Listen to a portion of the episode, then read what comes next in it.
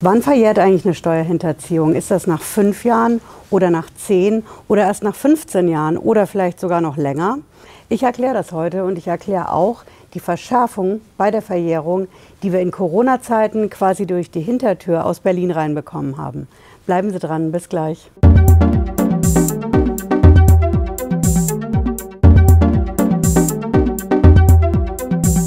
bin Patricia Lederer, ich bin Rechtsanwältin in der Frankfurter Steuerrechtskanzlei Lederer Law.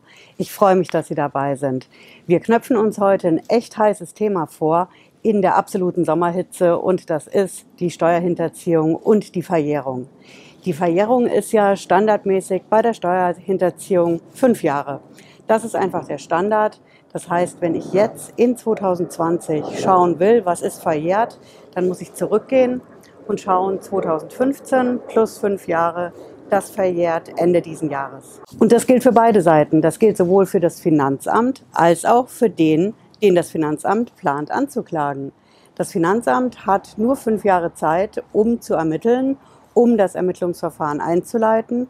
Und derjenige, diejenigen, die das betrifft, die Steuerhinterziehung, die können nach fünf Jahren ziemlich sicher sagen, dass sie nicht mehr verfolgt werden wegen der Steuerhinterziehung. So einfach ist es aber nicht. Diese fünf Jahre, die gelten nur, wenn es eine sogenannte einfache Steuerhinterziehung ist. Da habe ich fünf und es gibt auch zehn Jahre. Die zehn Jahre stehen konkret im Steuergesetz. Das ist unsere Abgabenordnung. Ich habe das Teil hier unten in der Videobeschreibung auch verlinkt. Da können Sie es in Ruhe nachlesen. Das ist der Paragraph 370. Ich habe das Teil auch hier mitgebracht und wir knöpfen uns das Ding jetzt mal vor. Da haben Sie im Absatz 3 das drin. Das ist die besonders schwere Steuerhinterziehung. Da verdoppelt sich die Verjährungsfrist auf schlappe zehn Jahre. Und was ist so eine besonders schwere Steuerhinterziehung? Genau das steht in diesem Paragraphen drin, in den Nummern 1 bis 6. Da sind verschiedene Tatbestände. Wir haben zum Beispiel der erste Tatbestand, wenn man in grobem, großem Ausmaß Steuern verkürzt dann ist das eine besonders schwere Sache. Wir haben dann die Amtsträger drin, wenn es bei denen zu einer Steuerhinterziehung kommt. Dann haben wir die bandenmäßige Steuerhinterziehung, ist auch ein besonders schwerer Fall. Und der letzte Punkt, wenn ich sogenannte Drittstaatengesellschaften einschalte. Drittstaatengesellschaften, das sind einfach Gesellschaften, Unternehmen außerhalb der EU. Und wenn ich mit solchen Unternehmen zusammenarbeite, die mir im Endeffekt direkt oder indirekt gehören, und dadurch Steuern hinterziehe, dann ist es auch so ein besonders schwerer Fall. Und in diesen besonders schweren Fällen habe ich eine doppelte Verjährungsfrist bei der Steuerhinterziehung, nämlich zehn Jahre. Und auch hier wieder, das Ding gilt für beide Seiten, sowohl fürs Finanzamt, die Strafverfolgungsbehörden, als auch für diejenigen, die es betrifft, mit der Steuerhinterziehung oder dem Vorwurf davon. Dann haben wir auf jeden Fall bei diesen besonders schweren Fällen die Sache mit den zehn Jahren. Fürs Finanzamt bedeutet das, das Finanzamt muss relativ schnell ermitteln. Und gerade bei so komplexen Sachen wie jetzt Cum-Ex zum Beispiel sind zehn Jahre nur auf den ersten Blick, scheinen die verhältnismäßig lang, in echt sind sie es nicht. Das bedeutet, das Finanzamt fragt sich als erstes, wie kann ich denn diese Verjährung, wenn die dann zuschlägt, vorher unterbrechen? Wie kann ich da einen Cut reinmachen, damit ich Zeit gewinne für meine manchmal aufwendigen Ermittlungen und da macht das Finanzamt Folgendes, das schaut ins Gesetz. Ich habe auch das Gesetz hier unten verlinkt. Das ist unsere Strafprozessordnung, ist es nicht, sondern es ist das Strafgesetzbuch. Das ist das Ding, 78c ist der Paragraph und da haben Sie schon in der Überschrift das Ding mit der Unterbrechung der Verjährung. Der Paragraph ist ziemlich lang und gleich am Anfang in der ersten Nummer, da finden Sie das, wie das Finanzamt eine Verjährung unterbrechen kann, wenn es einfach noch mehr Zeit für die Ermittlungen braucht. Und das ist zum Beispiel die erste Vernehmung des Beschuldigten, aber in erster Linie für uns als Steueranwälte sehr wichtig, die Bekanntgabe, dass ein Ermittlungsverfahren eingeleitet wird. Ab diesem Moment ist die Verjährung unterbrochen und das hat eine ganz drastische Auswirkung. Denn ab da beginnt die Verjährungsfrist nochmal und zwar nochmal von vorne. Ich kann also nicht sagen, nach drei Jahren oder zum Beispiel nach sieben Jahren bei den besonders schweren Fällen mit den zehn Jahren, da mache ich einen Cut als Finanzamt und sage, ich leite jetzt ein meine Ermittlungen für die Steuerstrafsache Und dann rechne ich das an, was bisher an Zeit aufgelaufen ist. Und dann fängt die Verjährung nochmal neu an.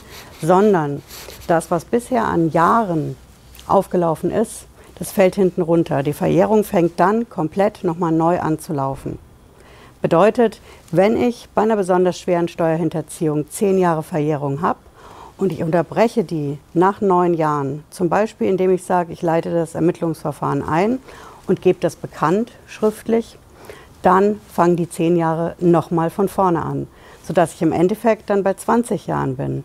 Das kann ja wohl nicht wahr sein, werden jetzt viele sagen. Zehn Jahre werden plötzlich 20 Jahre. Und was ist, wenn es nach 19 Jahren wieder so ist? Ist dann wieder ein Cut bei der Verjährung und es geht nochmal weiter mit 29 Jahren?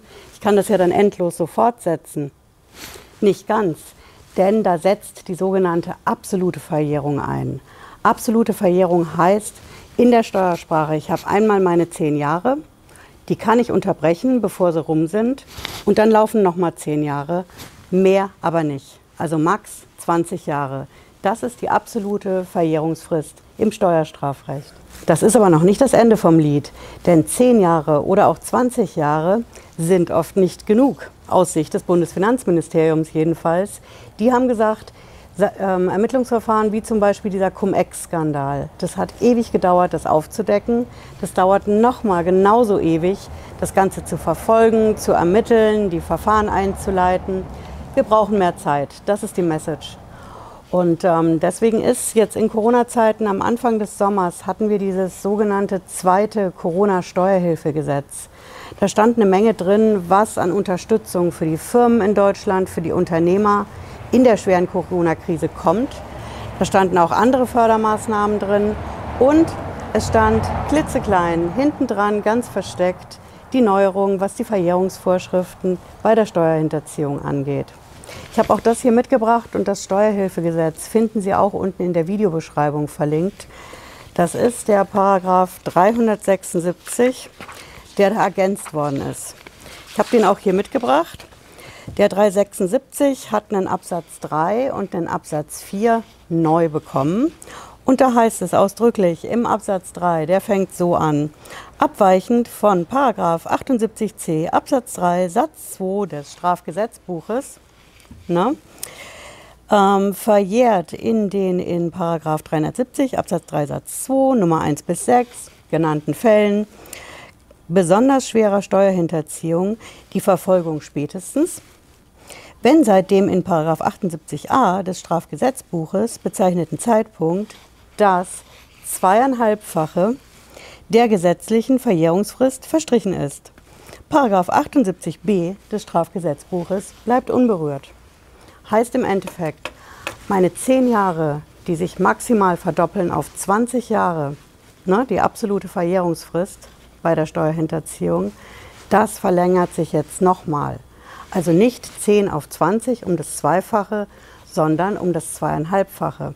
So werden aus 10 Jahren 25 Jahre Verjährungsfrist bei der Steuerhinterziehung in Corona-Zeiten. Das Ding hat natürlich Wellen geschlagen, können Sie sich vorstellen. Denn es ist durch die Hintertür in diesem Corona-Steuerhilfegesetz reingekommen. Man muss das erstmal suchen.